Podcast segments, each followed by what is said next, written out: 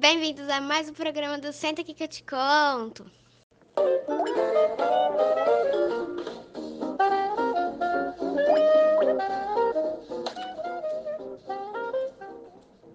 Olá, meus queridos ouvintes, tudo bem com vocês? Eu sou a Giovana Lucena.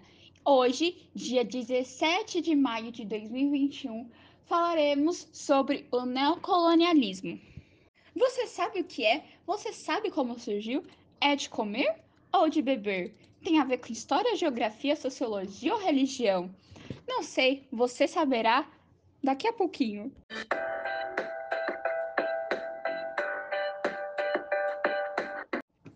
Neocolonialismo. A palavra em si já dá bastante spoiler para a gente, correto?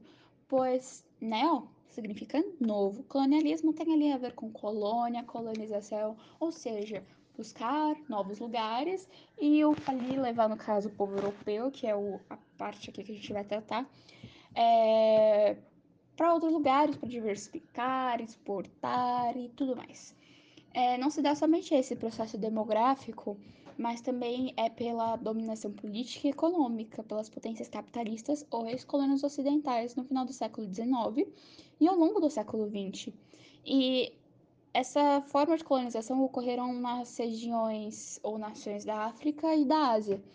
As potências colonialistas incluíam a Grã-Bretanha, França, Espanha, Portugal, Itália, Bélgica, Holanda, Dinamarca, Estados Unidos, Suécia, Áustria-Hungria e Império Otomano. Bastante pessoal, né? Nessa época, a Europa ela passava pela segunda revolução industrial e tinha uma urgência para a produção e venda dos seus produtos, além da busca da matéria-prima a baixo custo. Porque se hoje em dia nós sempre estamos buscando o bom e do barato, e obviamente o barato, imagine naquela época que eles não sabiam exatamente onde estava a matéria-prima, então eles tinham que buscar onde tinha e que não fosse custar muito, né? Porque ninguém tinha para vender, eles tinham que descobrir. As indústrias elas precisavam de carvão, ferro, petróleo e produtos alimentícios, que eram sempre, quase sempre escassos, no caso na Europa, além de outros mercados consumidores para os produtos excedentes de sua produção. Para ocorrer o neocolonialismo, tiveram vários fatores. É, vou citar alguns deles para vocês. Alguns países da Europa passavam também por um momento de forte nacionalismo e independência. Se vocês forem buscar a fundo, vários países ali estavam se tornando independentes depois, logo após a Revolução Francesa, que desencadeou várias, várias coisas desses processos. Além do econômico, o período do neocolonialismo foi compreendido por fortes fatores sociais e políticos. Os fatores sociais associam-se à urgência de encontrar novas terras para receber a população europeia, que passava por uma pressão demográfica, ou seja, a população estava crescendo e eles não tinham muito território, então, né, tem que expandir. E a colonização, nesse sentido, tornou-se uma válvula de escape. Os fatores políticos foram baseados em dois pontos. O primeiro foi a preocupação dos países europeus em ampliarem seus mercados consumidores e a sua produção industrial, ou seja, vender mais, ter mais dinheiro, né? mais capital. E também ampliarem seu poder bélico e militar, conseguindo status e poder em relação aos outros países europeus. Até então, né, quem não quer ser a potência mais forte? Além desses fatores sociais e políticos, também tem os fatores religiosos. Eles influenciaram durante os processos de, da neocolonização. Os missionários tinham uma missão de converter os povos africanos para a sua crença, ou seja, o cristianismo. Isso era uma forma de civilizar, entre aspas, o povo com a cultura europeia. O século XIX é considerado o século das missões. Nele, o movimento missionário ele se espalhou pelo mundo inteiro, não foi só ali na África ou Ásia. Ele seguiu caminhos abertos pela expansão por meio de transporte do próprio sistema capitalista. Desde, só para vocês entenderem o contexto, desde 1886 surge o vigoroso movimento estudantil cristão, que se coloca à disposição para a missão do mundo. Grandes nomes do período são os norte-americanos Dwight Moody e John Mott. Não sei falar o nome deles, mas depois a gente pesquisa. Eles são pregadores e articuladores da missão no exterior. O lema desse movimento dos missionários era a evangelização no mundo nesta geração. Algumas características é o movimento voluntário, espontâneo, não eclesiástico, que entende que a missão é, menos como trabalho da igreja e mais como resposta de exaltação ao nome de Jesus. Os jovens e adolescentes, né, ali entre os 18 até, enfim, jovens, eles se espalharam pelos continentes da Ásia e da África e outras regiões, evangelizando e criando igrejas novas. Paralelamente, surge nos Estados Unidos a doutrina do Destino Manifesto, que são para outro podcast, mas só para vocês entenderem, é sobre os Estados Unidos. Os Estados Unidos seriam uma nação eleita por Deus para civilizar o, o mundo, sendo assim a face religiosa do imperialismo.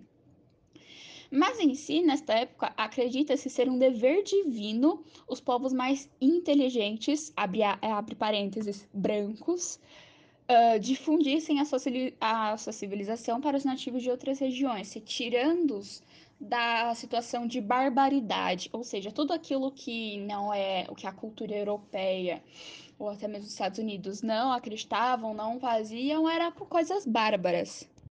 Agora, sobre o contexto de cada país referente à Revolução Industrial. Primeiro, vamos falar sobre a Inglaterra. Ela foi a pioneira da Revolução. Já por volta do século XIX, outros países iniciaram o processo de industrialização, começando assim a segunda fase da Revolução Industrial. Porém, a Inglaterra ela tinha um domínio de tecnologia muito avançada. Ela exportava máquinas para o, o mundo todo. E também tinha o grande poder da Rainha Vitória. Então, a gente pode chamar esse período da Inglaterra sobre a Era Vitoriana. Já na Bélgica, foi um dos primeiros países a começar a se industrializar, por conta dos altos investimentos ingleses e a abundância de matérias essenciais na época para as fábricas, como carvão e ferro. Então, favoreceu a Bélgica em relação à matéria-prima. Na França, ela teve dificuldade por conta da estrutura econômica do antigo regime. É, com a Revolução de 1789, a burguesia e o capitalismo começaram a assumir o poder da região, mas somente em 1830 que o país começou a aderir às indústrias de sua economia.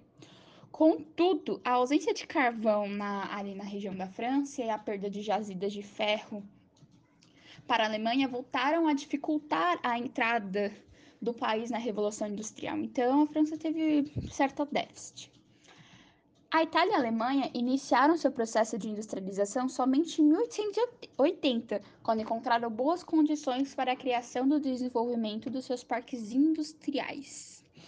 Fora da Europa, os Estados Unidos encontrou condições favoráveis para se industrializar por conta da descoberta do ouro na Califórnia e da guerra de secessão e ao investimento de capitais ingleses. Tanto que, no final do século XIX, a produção industrial americana já superava os países europeus, como a própria Inglaterra. Porém, se a gente for estudar mais a profundo, não adiantou de muita coisa, porque logo após veio a Grande Depressão e algumas formas dos Estados Unidos tentar recuperar mas isso é para um outro podcast, um outro Senta aqui que eu te conto. Agora, voltado ao contexto histórico em si, sobre o começo em si, lá na raiz do neocolonialismo, a França foi um dos primeiros países a iniciar essa fase do neocolonialismo. Foi tardia, mas foi um dos primeiros. É, e começou a conquistar alguns países africanos. Em 1830, eles mandaram seus exércitos para conquistar a Argélia, que foi anexada em seu território somente em 1857. Já no ano 1876, Leopoldo I, então rei da Bélgica, realizou o Congresso da Vida de Bruxelas. O objetivo desse desse congresso era dialogar com os países europeus e difundir a civilização ocidental para o resto do mundo. Depois desse congresso, os países europeus começaram a conquistar países do continente africano. Os franceses conseguiram conquistar a África Equatorial Francesa, Madagascar, Tunísia, Costa da Somália e Argélia. Os ingleses anexaram seu território a União Sul-Africana, Costa do Ouro, Nigéria, Rodésia e Serra Leoa. A Itália conquistou o litoral da Libéria, Eritreia e Somália. Já a Alemanha, por ser o último país a começar o processo de colonização, conquistou apenas Camarões, o Sudeste Africano e a África Ocidental. Com toda essa colonização na África, é, surgiu uma necessidade de fazer uma conferência, que o objetivo era discutir sobre a participação dos países europeus na divisão territorial do continente africano. O nome desse congresso, dessa conferência em si, é Conferência de Berlim, mas também pode ser chamada como Congo ou África Ocidental. Ela ocorreu em 15 de novembro de 1884 e 26 de fevereiro de 1885. Durante esse evento, pode-se destacar o processo da experiência da colonização da Grã-Bretanha, que conseguiu o monopólio sobre o canal Suez na região norte, do norte da África.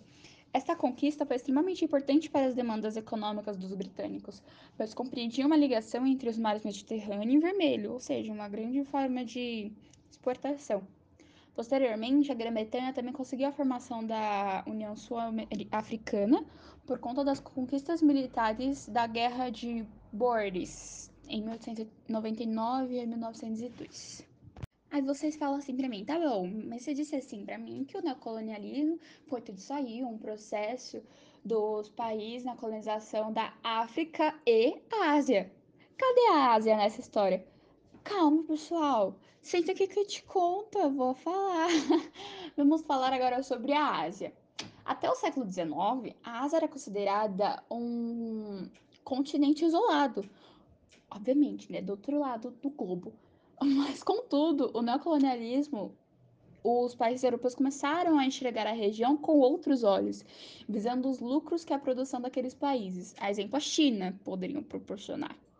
Então, com os investimentos em ferrovias, os países asiáticos começaram a abrir seu mercado para os produtos ocidentais. A Índia foi integrada ao Império Britânico após a guerra contra os cipaios, que iniciou em 1858. Já a conquista de Hong Kong, Xangai Nanquim, na China, aconteceram após a Guerra de Opóio, entre 1840 a 1842.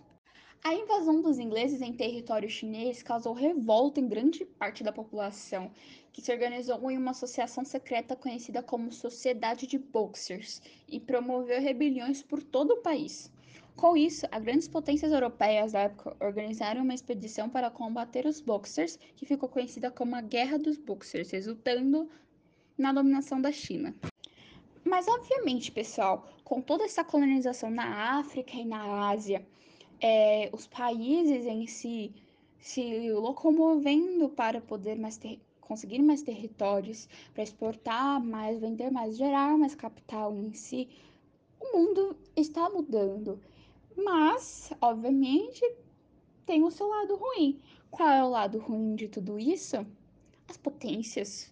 Por exemplo, uma, a potência X vai ser mais forte do que a potência Y. E eles não vão gostar disso. Esse é, essa é a lei. E de pouquinho em pouquinho nesses atrizes, nessas pequenas disputas, gerou uma bola de neve. E essa bola de neve delema-se como Primeira Guerra Mundial. Deixei você com gostinho de quero mais.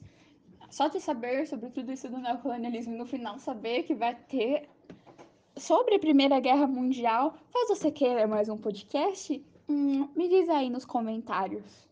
Bom, pessoal, o nosso assunto acaba por aqui. Espero que vocês tenham aprendido. Qualquer coisa, me mandem as suas dúvidas aqui embaixo nos comentários. E lá no Eclass, que nossa produção vai atender todos os seus pedidos. E eu estarei aqui novamente para poder falar com vocês, ok?